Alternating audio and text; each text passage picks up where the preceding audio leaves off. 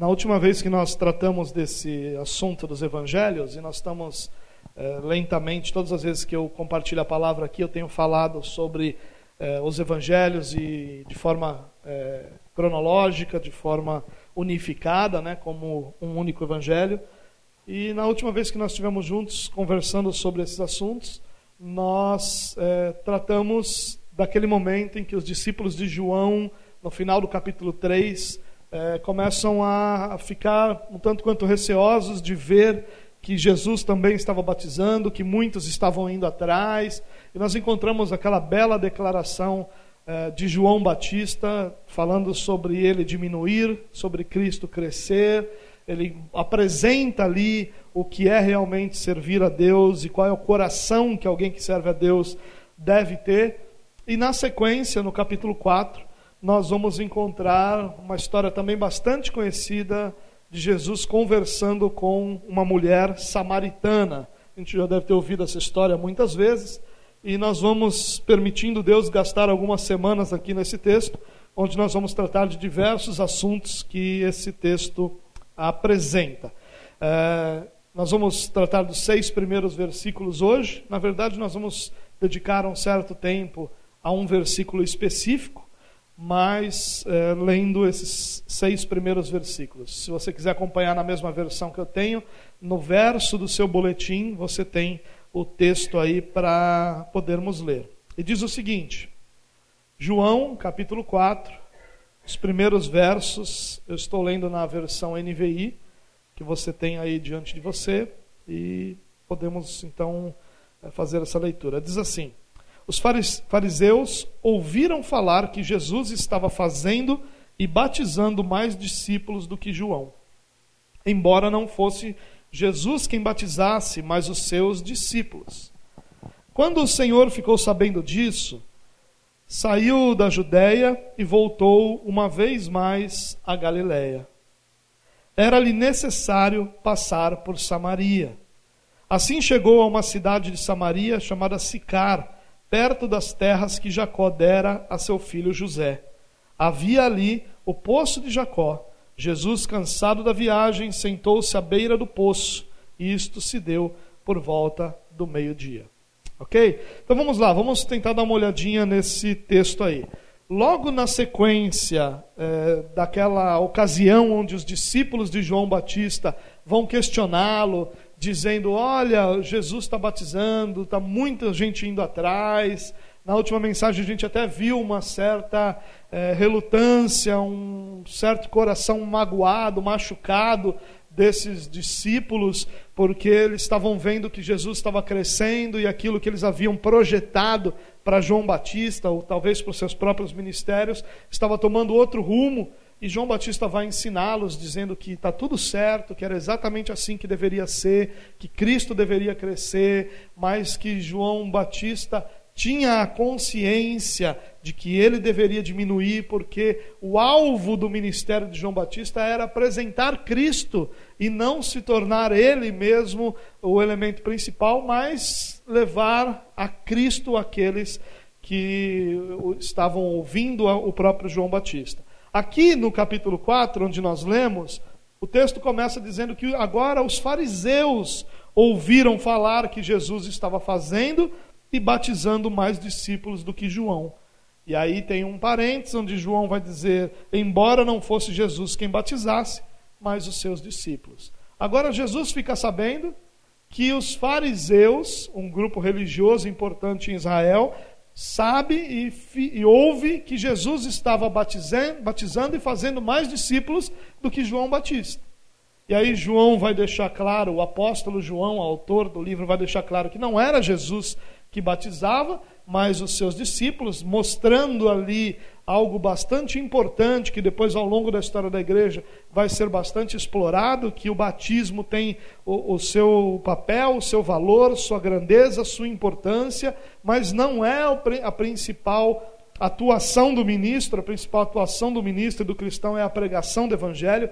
Paulo segue a mesma linha de Jesus, depois são seus discípulos que batizam, não menosprezando o batismo, mas demonstrando que a pregação do Evangelho é o alvo maior de todo ministro de Deus. No versículo 3, ele diz assim: Olha, quando o Senhor ficou sabendo disso, saiu da Judéia e voltou uma vez mais a Galiléia. Jesus fica sabendo, e aí ele percebe que duas coisas poderiam acontecer. Primeiro, um atrito entre os seus discípulos e o próprio Jesus, e os discípulos de João Batista e o próprio João Batista. E Jesus nunca ia permitir que isso acontecesse. Nós entendemos Jesus é, é, deixando muito claro qual era a estima que ele tinha por João Batista, como ele reconhecia em João Batista um homem de Deus. O próprio Jesus vai dizer que nenhum homem, ninguém nascido de mulher foi profeta maior do que foi João Batista, então ele vai colocar João Batista em alta estima, em alto lugar, e ele não queria de forma alguma nenhum tipo, absolutamente nenhum tipo de atrito, absolutamente nenhum tipo de eh, problema ali. Mas ele vê um outro problema com os fariseus.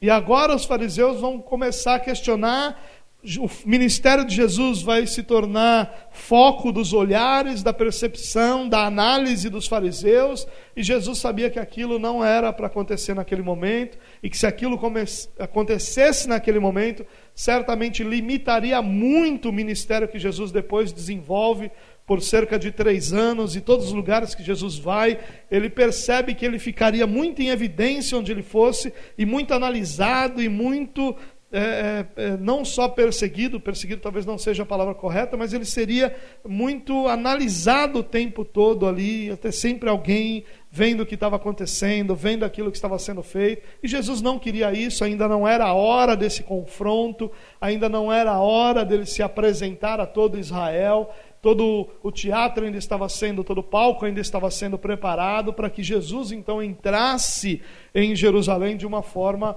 muito mais é, triunfal. Mas no versículo 4, então, por causa disso, Jesus faz o quê? Ele sai da Judéia, só lembrando você, Judéia era uma região ao sul de Israel, e ele vai para a Galiléia, ao norte de Israel. E a Galiléia é uma região onde Jesus desenvolveu muito do seu ministério. Bastante do que Jesus fez, bastante do que Jesus é, atuou, bastante do que Jesus ensinou, ele ensina na Galiléia.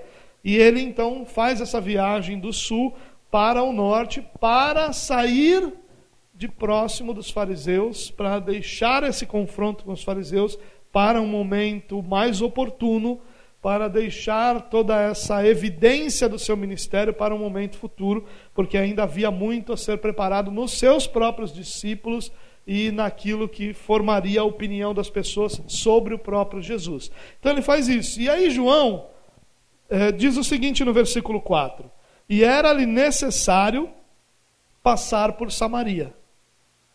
E é nesse ponto que eu quero gastar o nosso tempo essa noite. Essa frase é uma frase quase poética, né? Era necessário passar por Samaria.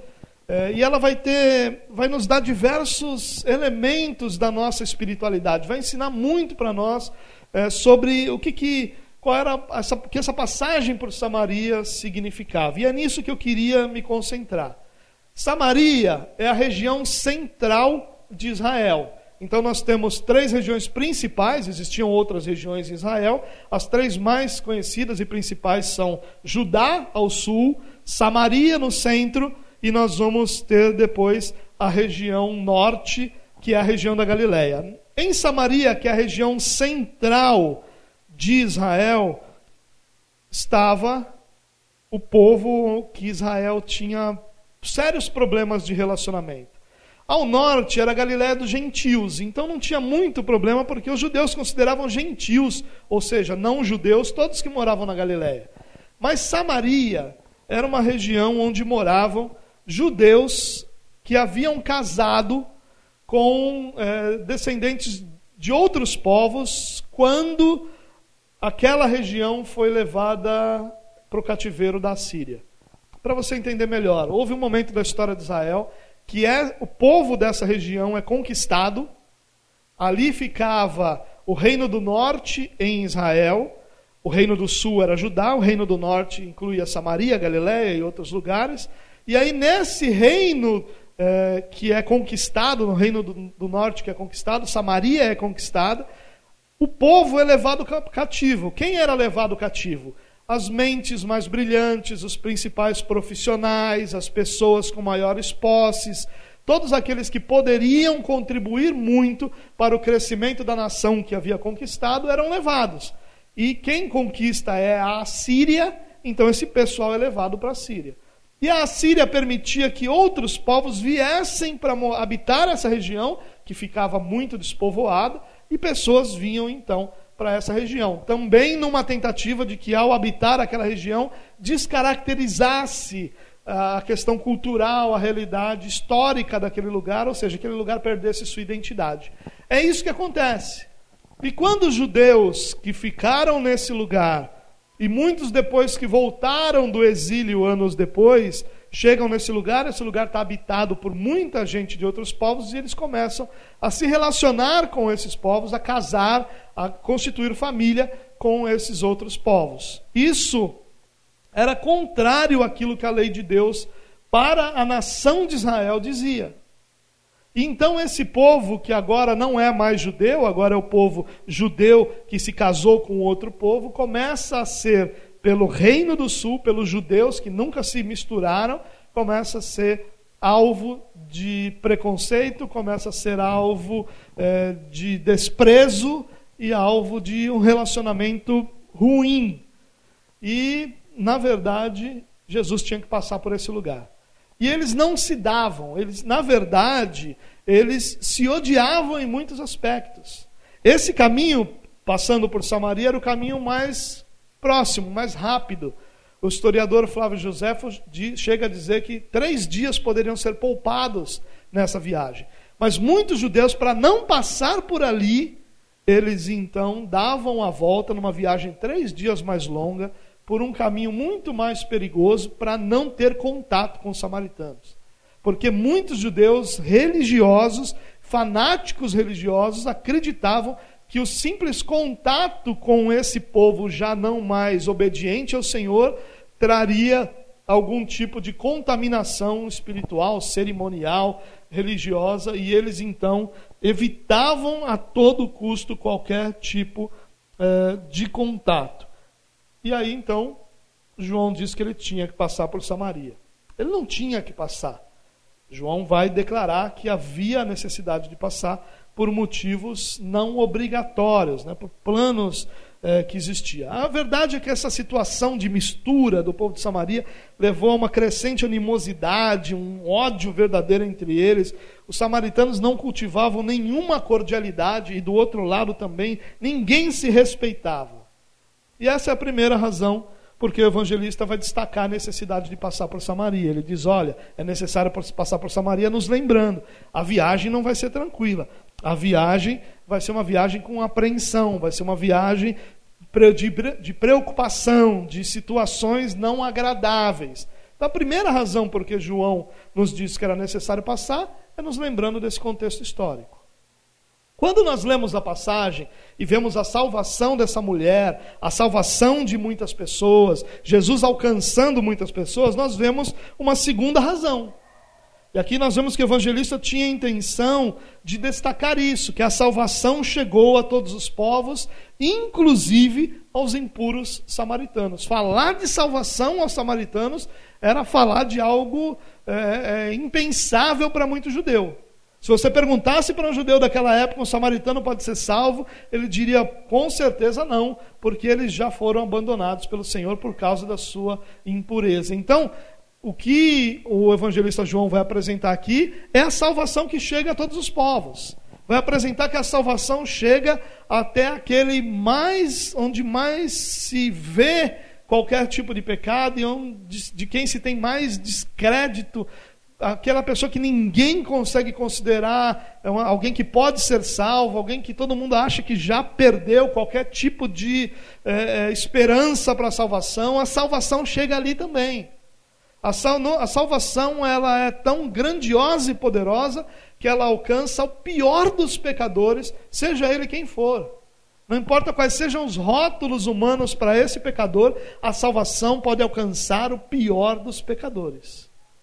Isso é outro relato que João vai mostrar. Ele vai, é necessário passar por Samaria. Por que, que é necessário passar por Samaria? Porque Cristo está levando a salvação a todos os povos. Mas há um terceiro aspecto que eu quero enfatizar, um terceiro aspecto dessa é, expressão do apóstolo João. Se nós olharmos o seguinte, o que, que passar por Samaria representou para os discípulos? Para Jesus a gente sabe, é o anúncio da salvação e o resgate daquela mulher e daquele de parte daquele povo. Quando nós olhamos para o contexto histórico, a gente sabe que significou uma viagem de apreensão, de, de sabores, de uma situação não muito confortável. Mas e para os discípulos? O que, que aquilo significou? E o que, que essa expressão, essa poética expressão passar por Samaria significa para nós? O que, que ela tem conexão sobre a nossa vida ou com a nossa vida? Então, o que, que eu quero fazer essa noite? Eu quero fazer de Samaria, dessa passagem por Samaria, e transformar a própria região de Samaria num local espiritual para nós hoje. Um local espiritual onde Cristo nos leva em determinados momentos da nossa vida. Um local onde o desconforto é presente, onde os relacionamentos são imperfeitos, onde nossas tradições e nossas certezas são questionadas.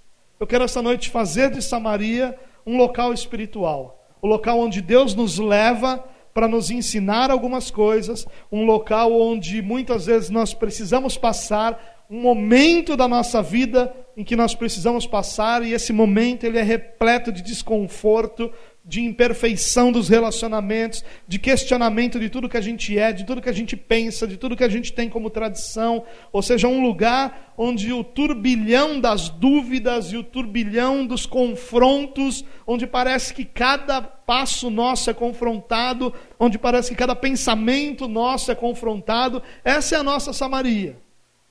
E é necessário passar por Samaria, porque a nossa caminhada é com Jesus Cristo, e onde Jesus Cristo caminha, o seu, o seu discípulo vai caminhar. E passar por Samaria faz parte dessa nossa jornada espiritual com Cristo. Então eu quero fazer dessa Samaria real, histórica, perfeita na sua eh, parte de apresentada aqui, um local espiritual onde Deus nos leva para nos confrontar em todas as áreas da nossa vida. E tentar responder nessa espiritualização ou é, nessa alegorização dessa frase poética, é, é necessário passar por Samaria, eu quero tentar responder a essa pergunta. O que, que representa para nós passar pela nossa Samaria? Porque todos nós vamos passar por Samaria. Todos nós vamos passar por momentos da nossa vida onde tudo é confrontado, onde parece que nada está certo, onde parece que todas as certezas que nós tínhamos não servem mais para nada, não são mais certezas onde os relacionamentos que nós é, parece que queríamos à distância agora começa a fazer parte da nossa vida e, e torna a nossa vida um turbilhão de dúvidas e problemas. Aquela, aquele momento da nossa vida onde parecia que as coisas estavam se ajustando, se tornando confortáveis, e de repente Deus vira tudo de cabeça para baixo, e nosso dia é formado, ou nossa vida passa a ser dirigida pelo desconforto. Já viveu momentos assim? Minha expectativa é que você esteja vivendo um momento assim, para que a gente possa compreender ainda melhor o que, que essa Samaria significa na nossa vida, o que, que passar por Samaria significa na nossa vida. Bom, o que, que representa para o cristão? Em primeiro lugar, Samaria representa o tempo onde aprendemos a ter Cristo como nossa referência. Você que está certamente anotando aí em todos esses espaços que você tem no seu boletim e estava ansioso para eu dar algum ponto para você, né? então o ponto é esse: Samaria representa o tempo onde aprendemos a ter Cristo como referência. Qual era a referência que esses homens tinham? A religiosidade por trás deles. Qual era a referência que eles tinham? Um pré-julgamento sem ter conhecido. Eles nem passavam por Samaria se pudessem não passar, porque na cabeça deles estava claro, estabelecido, a referência era aquilo que eles haviam aprendido no seu passado, na sua vida, em outros momentos da vida, e eles olhavam para frente como se aquilo fosse certo, como se aquilo estivesse completamente realizado, completamente definido. E nós somos é, guiados por Deus através de Samaria para que esse desconforto, para que esses problemas de relacionamento, para que essas questões de tradições e certezas sejam questionadas, exatamente para que a nossa referência deixe de ser o que foi até hoje e passe a ser Cristo e Cristo somente. Nós temos um problema muito sério, irmãos, que nós temos certezas absolutas na nossa vida que nós trazemos da nossa criação, das nossas experiências, e muitas vezes nós confundimos isso com a verdade de Deus. É ótimo que nossas experiências tenham nos ensinado. É ótimo que a nossa criação tenha nos dado é, é, maneiras de pensar. Mas tudo isso precisa ser submetido a Cristo. E não é submetido a Cristo até que nossa vida se torne desconfortável. Nossos pensamentos não são submetidos a Cristo até o momento em que os relacionamentos começam a ser, se tornar ou nos tornar inquietos. Até que o momento em que todas as nossas tradições são questionadas. Enquanto Deus não faz isso, enquanto nossa vida não se torna uma grande dúvida sobre o que está acontecendo, sobre cadê Deus, sobre como as coisas vão ser, sobre meu Deus do céu, parece que minha vida está de cabeça para baixo. Enquanto isso não acontece, Cristo não se torna a nossa referência. A gente vai seguindo adiante, achando que o que a gente sabe está certo que o que nossa tradição nos ensinou está certo, que o que os nossos pais nos ensinaram estão certo, que aquilo que a religião nos ensinou está certo, e a gente nem sequer questiona isso. Você não encontra os discípulos nem sequer questionando o fato de que os samaritanos não eram queridos pelos judeus. Os discípulos que agora andam com Cristo, não mais que a religião judaica, nem sequer questionaram isso. Você vai perceber que a gente vai tratar desse texto algumas semanas, pela graça de Deus, como eu falei, mas lá na frente no texto, você vai perceber que o que acontece é o seguinte: os discípulos, quando eles chegam em Samaria, numa cidade chamada Sicar, Jesus os envia a comprar comida. E aí então Jesus vai ao poço de Jacó, e aí no poço de Jacó, Jesus conversa com uma mulher samaritana. E quando e aquilo era um absurdo para todo mundo. Conversar com uma mulher já era um absurdo. Conversar com um samaritano era um absurdo. Uma mulher samaritana era um absurdo elevado ao quadrado, ao cubo, sei lá, um, um absurdo dos absurdos. E aí quando os discípulos chegam e veem Jesus conversando com essa mulher, os discípulos ficam surpresos. Por quê? Porque na nossa cabeça ninguém faria isso. Na cabeça dos discípulos ninguém faria isso. E aí Jesus então precisa levar os seus discípulos através de Samaria, para que nessa passagem, através de Samaria, nós aprendamos a ter como referência Jesus Cristo e Jesus Cristo somente. É isso que nós precisamos para a nossa vida. Nós estamos vivendo um momento da nossa sociedade onde nós estamos debatendo muita coisa por causa da proximidade com as eleições. E eu vejo que grande parte das pessoas debatem todas essas coisas com aquilo que eles acham. E de forma alguma com a referência que é Cristo Jesus. E de forma alguma usam Cristo Jesus como referência para aquilo que são os seus valores, os seus ideais, os seus desejos, aquilo que eles gostariam que acontecesse. E aí então, o que, que a gente aprende? Que Cristo leva os seus discípulos através de Samaria. É necessário passar por Samaria nessa jornada com Cristo, porque Cristo precisa ser nossa referência. E a gente só vai parar para pensar quando tudo ficar desarrumado na nossa vida. Que enquanto nada está desarrumado, a gente segue a nossa vida roboticamente, diariamente, semana após semana, mês após mês, sem sequer questionar coisa alguma daquilo que nós recebemos como tradição. Segundo significado de Samaria para o cristão, é que Samaria representa o momento onde Cristo confronta a nossa religiosidade.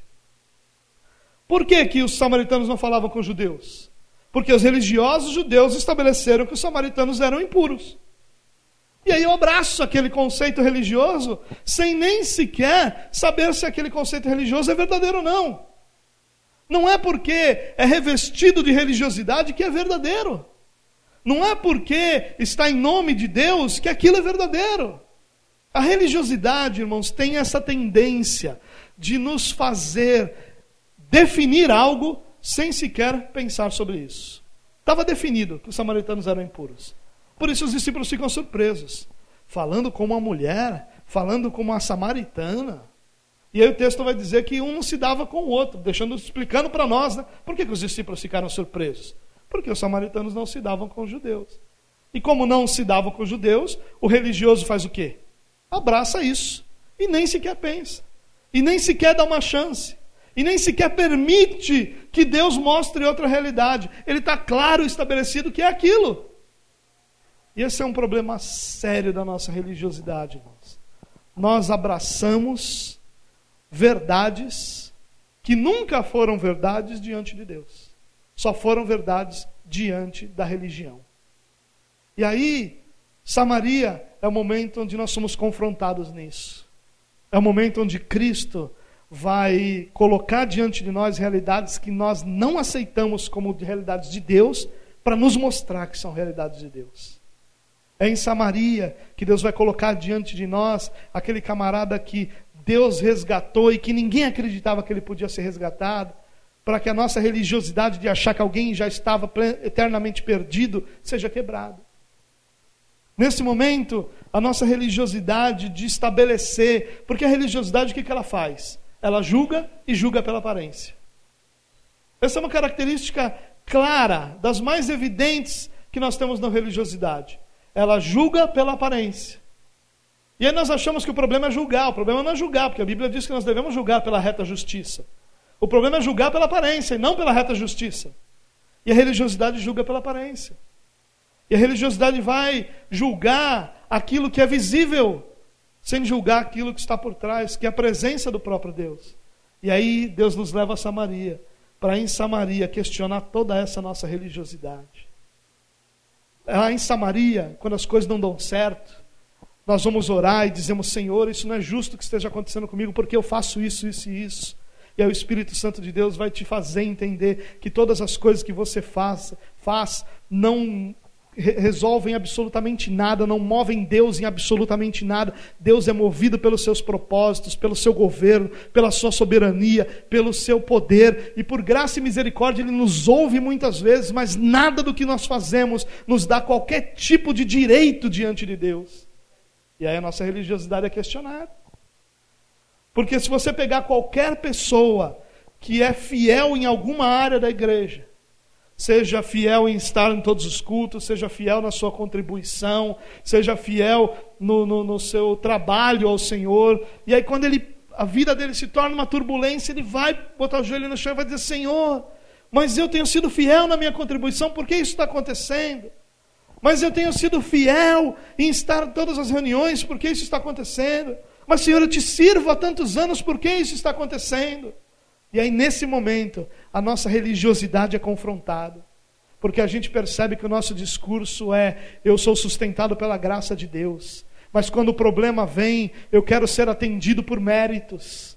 Eu quero que Deus faça porque eu estou no culto, que Deus me dê porque eu tenho dado, que Deus me abençoe porque eu tenho abençoado, e eu vou cobrar aquilo que eu considero mérito. E aí, nesse momento de Samaria, a minha religiosidade é questionada, é confrontada, para que fique claro que tudo que eu tenho e que tudo que eu sou é fruto da graça de Deus sobre a minha vida. Terceiro significado de Samaria para o cristão é que Samaria representa o confronto dos nossos preconceitos e verdades absolutas. Cristo vai confrontar os nossos preconceitos e as nossas verdades em Samaria. O que os judeus tinham pelos samaritanos não era, além, claro, os samaritanos haviam errado nessa mistura, nesse casamento, haviam. Claro que haviam, porque Deus estabeleceu que não fosse assim. Mas o que havia por parte dos judeus não era uma espiritualidade a ponto de olhar, olha, vocês fazem isso e por isso vocês não servem. O que havia era puro preconceito. O que havia era uma verdade que havia sido estabelecida por eles e agora todo mundo tem que abraçar. E é em Samaria, irmãos, que os nossos preconceitos são questionados. E se tem uma coisa que todo ser humano carrega consigo enquanto não for confrontado pelo Senhor, são preconceitos. E nós muitas vezes focamos em determinados tipos de preconceito, como de repente o que está na moda hoje, que é a questão do gênero, aquele que por muito tempo foi um problema e é um problema muito sério para a nossa sociedade, que é a questão da raça. Mas nós esquecemos que existem outros preconceitos. Existem preconceitos sociais, Existem preconceitos que são fruto da educação que alguém tem ou não tem, e é um preconceito violento que se tem de você menosprezar alguém pela falta de formação que essa, alguém, essa pessoa tem. Existem determinados e inúmeros tipos de preconceitos que rondam a nossa vida e que enquanto eles não forem quebrados, nós não seremos livres para amar como Cristo amou. Porque o amor de Cristo só é como é porque ele é absolutamente livre de qualquer tipo de preconceito de verdade pré-estabelecido. Ele é livre para amar, porque ele confia não no que a pessoa é, mas no que Deus é capaz de fazer sobre a vida daquela pessoa. Ele confia não em aspectos visíveis, em aspectos herdados, ou em aspectos que a pessoa teve ou não possibilidade, mas confia na graça de Deus para fazer daquela pessoa um homem de Deus e uma mulher de Deus. É quando Deus nos leva em Samaria que a nossa vida fica confusa, que a gente percebe como a gente é preconceituoso. Sabe quando que a gente para de ser preconceituoso com quem não tem formação? No dia que a gente perde o emprego e a gente não consegue mais o encaixe. E aí aquilo que a gente achava que era tão valioso, que é a nossa formação, e a gente batia no peito e achava aquilo quase que um título celestial, a gente percebe que aquilo não vale nada sem a graça de Deus. E a gente começa a perceber que por melhor e mais importante que seja isso, isso não define ninguém. Quantas pessoas com enorme formação estão hoje passando dificuldades de encontrar emprego, porque essa formação não tem sido diferencial algum para esse momento que nós passamos. E é ali que Cristo quebra os nossos preconceitos. É passando por Samaria, no desconforto da nossa vida, Deus vai nos ver, nos ensinar que as verdades pré-estabelecidas precisam ser submetidas à verdade absoluta da palavra de Deus.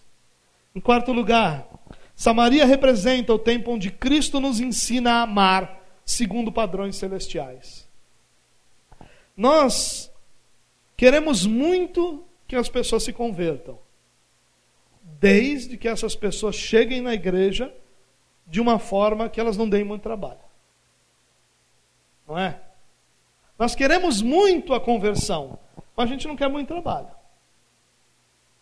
Nenhum cristão vai assumir isso. Mas na verdade é isso que a gente quer. A gente quer muito que as pessoas se tornem cristãs, mas desde que isso não exija muito esforço da nossa parte. Esse negócio de se relacionar, esse negócio de anunciar o evangelho, de ser amigo, esse negócio de fazer parte da vida da pessoa, para que aí ele veja Cristo em mim, esse negócio não é muito para nós não. Não é muito para a nossa geração não. A nossa geração ama segundo padrões humanos. Qual é o padrão humano do amor? Eu te amo enquanto você me amar. Eu te amo enquanto esse amor for recíproco.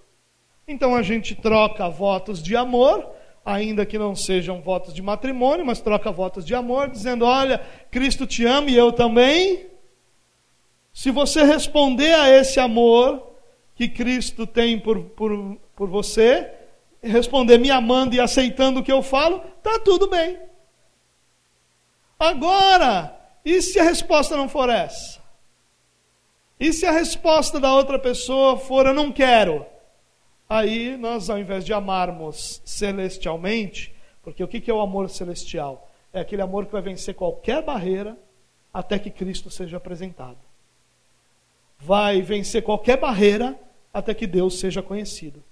O que Jesus faz é uma viagem a pé de vários dias, passando por um lugar onde ele não seria bem recebido, porque o problema não é só o judeu não gostar, o problema é os samaritanos não gostavam também onde ele não seria bem recebido, onde ele não seria aplaudido, onde ele não seria querido.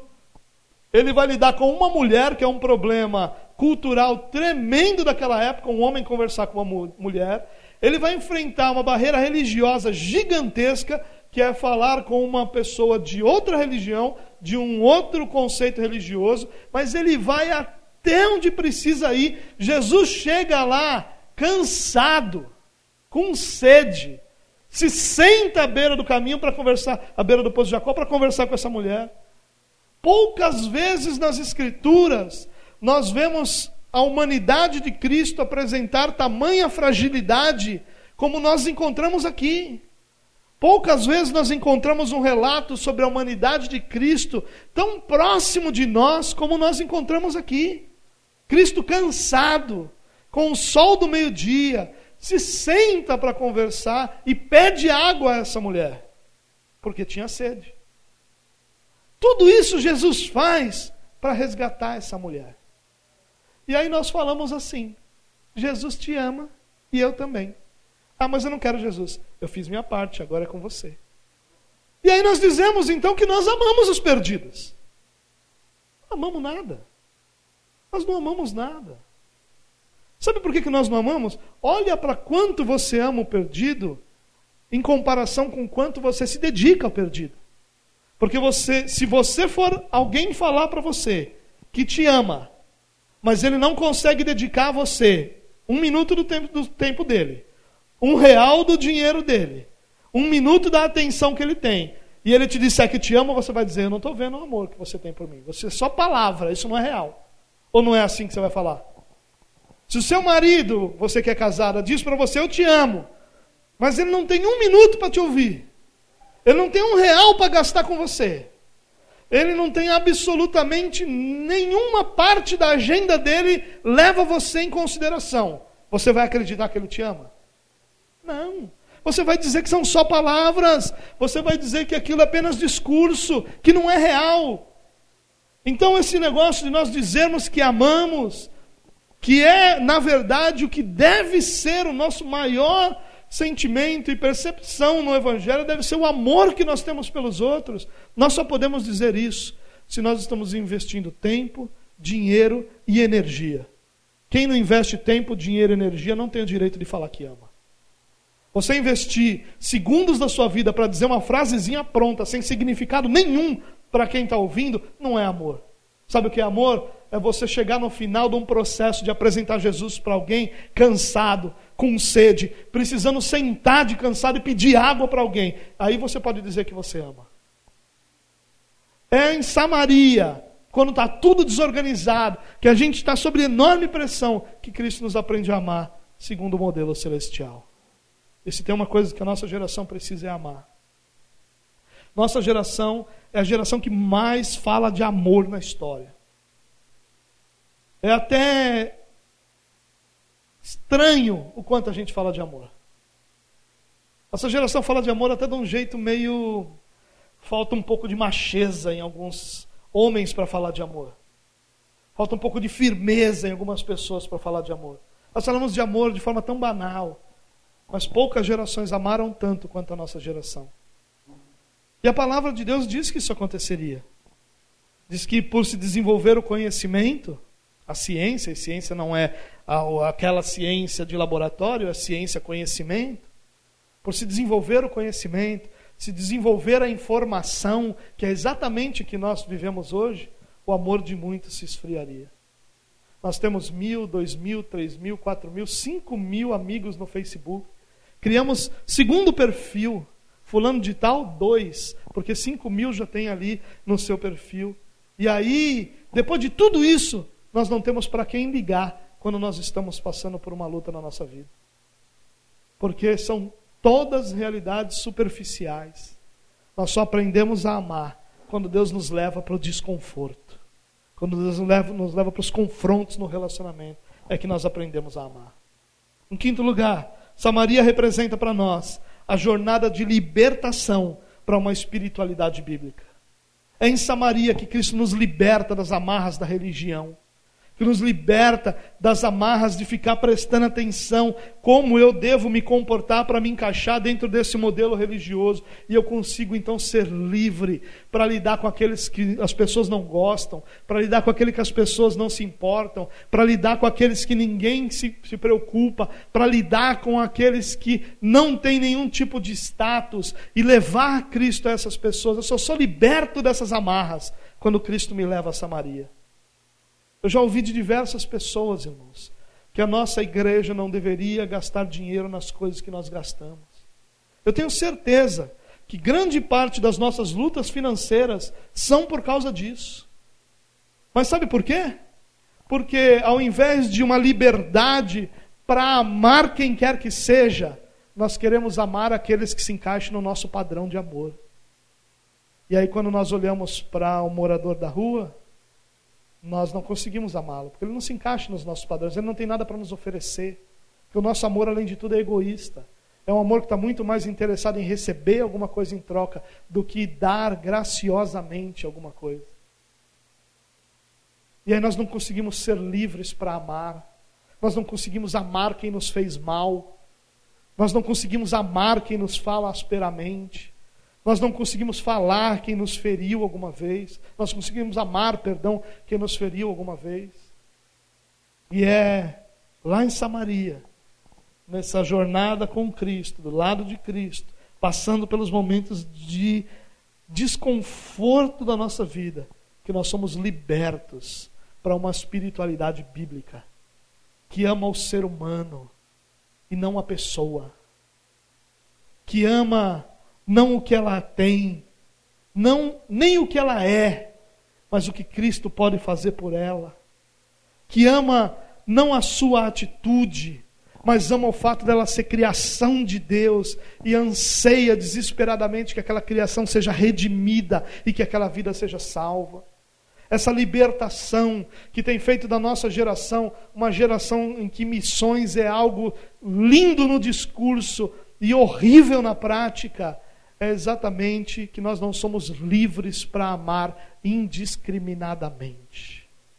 Ou nós aprendemos a amar indiscriminadamente, ou nós nunca vamos amar como Cristo amou. Nós amamos se não nos cansar.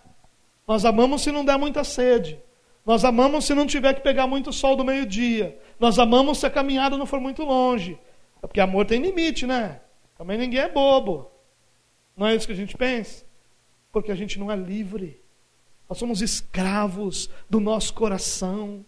Somos escravos de uma religiosidade que fez com que nós criássemos modelos que devem ser abraçados e que devem ser alcançados, ao invés de modelos que devem ser salvos, pessoas que devem ser salvas.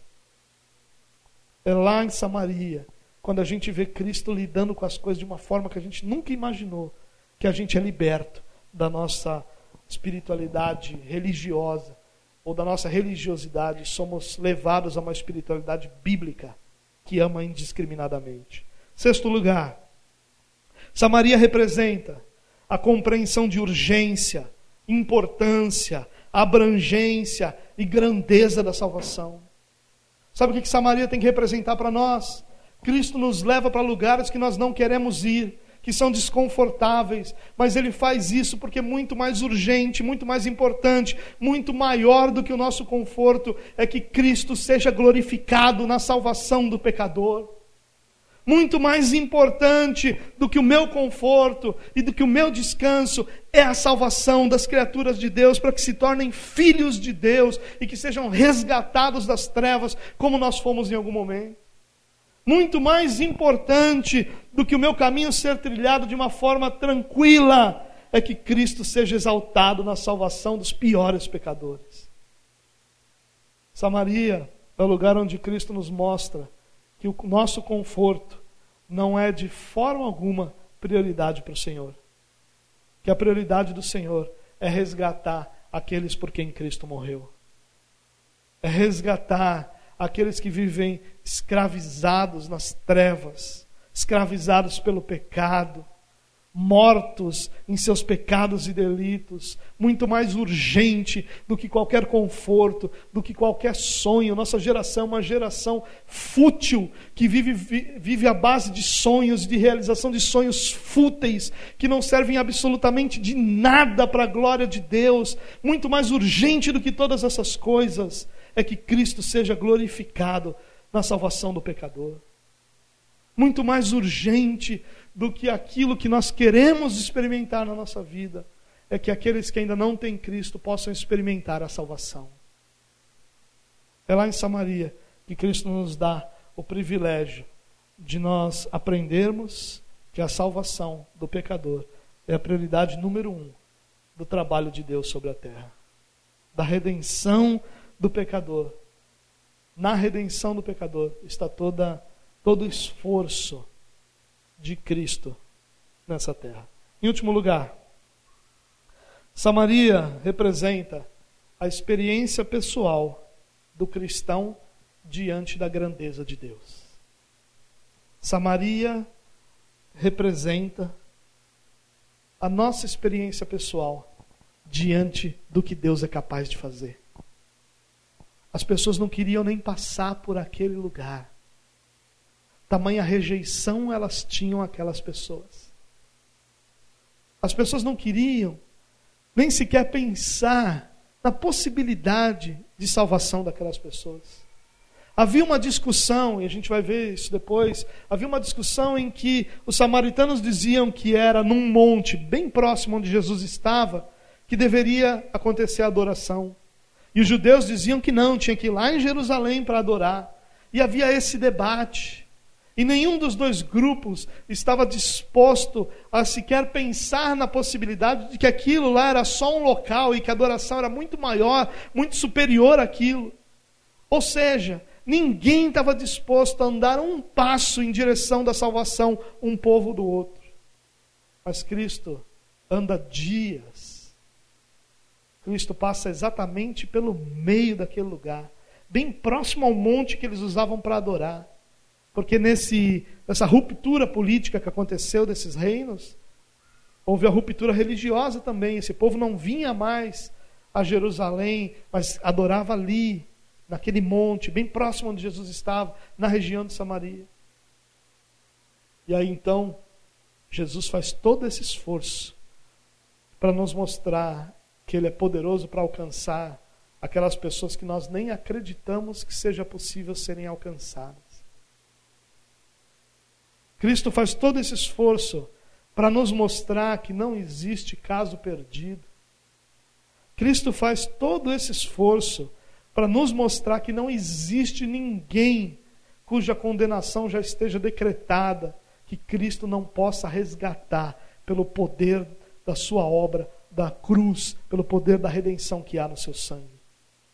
Não há absolutamente ninguém que esteja aquém do poder salvador de Jesus Cristo. E Cristo, ele não só salvou aquela mulher, mas ele revolucionou aquele lugar. Porque aquela mulher, quando percebe que Cristo está falando em nome de Deus, ele vai no meio da cidade, ela vai no meio da cidade e começa a dizer: Olha, tem um homem lá que está falando tudo a minha vida, será que ele não é o Cristo? Será que ele não é o prometido para a nossa salvação? E aí a população vai ali e Cristo fala de salvação e eles insistem que Cristo fique mais dois dias com ele, ou mais tempo, e Cristo fica mais dois dias com eles ali, e aí grande parte daquele lugar é salvo, e eles começam a dizer para a mulher: Nós cremos nele. Não porque você nos falou dele, mas porque nós temos experimentado. E os discípulos que chegaram lá, surpresos, por que, que Jesus está falando com essa mulher? Por que, que Jesus está falando com a samaritana? Saíram de lá embasbacados com a grandeza do poder de Cristo, que não só salvou uma mulher, mas revolucionou um lugar que ninguém dava nada por ele. É isso que Cristo faz diante dos nossos olhos em Samaria. É por isso que Cristo nos leva para o desconforto. É por isso que Cristo faz com que realidades da nossa vida sejam confrontadas. É por isso que Cristo coloca em xeque as nossas certezas. Por isso que Cristo enche nosso coração e nossa mente de dúvidas, para que essas dúvidas sejam respondidas com a verdade de Deus e não mais com aquilo que nós imaginávamos. Eu quero terminar dizendo uma única coisa para você. Meu. Samaria é desconfortável. Samaria é um lugar de confronto. Samaria é um lugar onde nossas verdades não parecem mais tão verdades assim. É um lugar onde nós normalmente vamos cheios de nós e saímos de lá vazios de qualquer mérito próprio, porque lá nós vemos só o poder de Deus e como nós estávamos errados o tempo todo. Mas Samaria é um lugar onde nós caminhamos com Cristo. Nós não vamos sozinhos a Samaria. Cristo nos leva até lá. E tudo que nós aprendemos, nós aprendemos do próprio Cristo em Samaria. Então, é necessário passar por Samaria na nossa caminhada. É necessário passar por esses momentos de confronto, de desorganização, de confusão, de bagunça mental, de bagunça espiritual, de bagunça religiosa, para que ao passar por esse lugar, Cristo possa nos fazer discípulos verdadeiros com os conceitos, princípios e verdades que vêm dele e não de nada ao nosso redor. Por mais desconfortável que seja a sua Samaria, louve a Deus pelo privilégio de passar por ela. Louve a Deus pelo privilégio de ter Cristo com você durante essa fase. Porque se há algo que nós muitas vezes pensamos, é que em Samaria nós estamos sozinhos. Os discípulos nunca estiveram sozinhos em Samaria. Cristo esteve controlando todas as coisas o tempo todo para a glória dele. Talvez você esteja passando pela sua Samaria, pelo seu período de confusão, pelo seu período de confronto, pelo seu período de relacionamentos desestruturados, pelo seu período de dúvidas, olhando para o lado e perguntando cadê Deus e por que Deus não está fazendo isso ou aquilo. Cristo está aí. Como Cristo esteve com os discípulos em Samaria, Cristo está conosco na nossa Samaria. Cristo está conosco em cada um desses episódios que nós vivemos na nossa Samaria, na nossa região de desconforto e de confronto. E o final dessa história é lembrado na própria frase: é preciso passar por Samaria. Samaria não é o lugar onde nós vivemos. Samaria é o lugar onde nós passamos. Samaria é a experiência e o momento que nós enfrentamos para que Cristo seja gerado em nós, para que a glória de Cristo seja vista através de nós e para que nossa vida seja edificada em Cristo Jesus.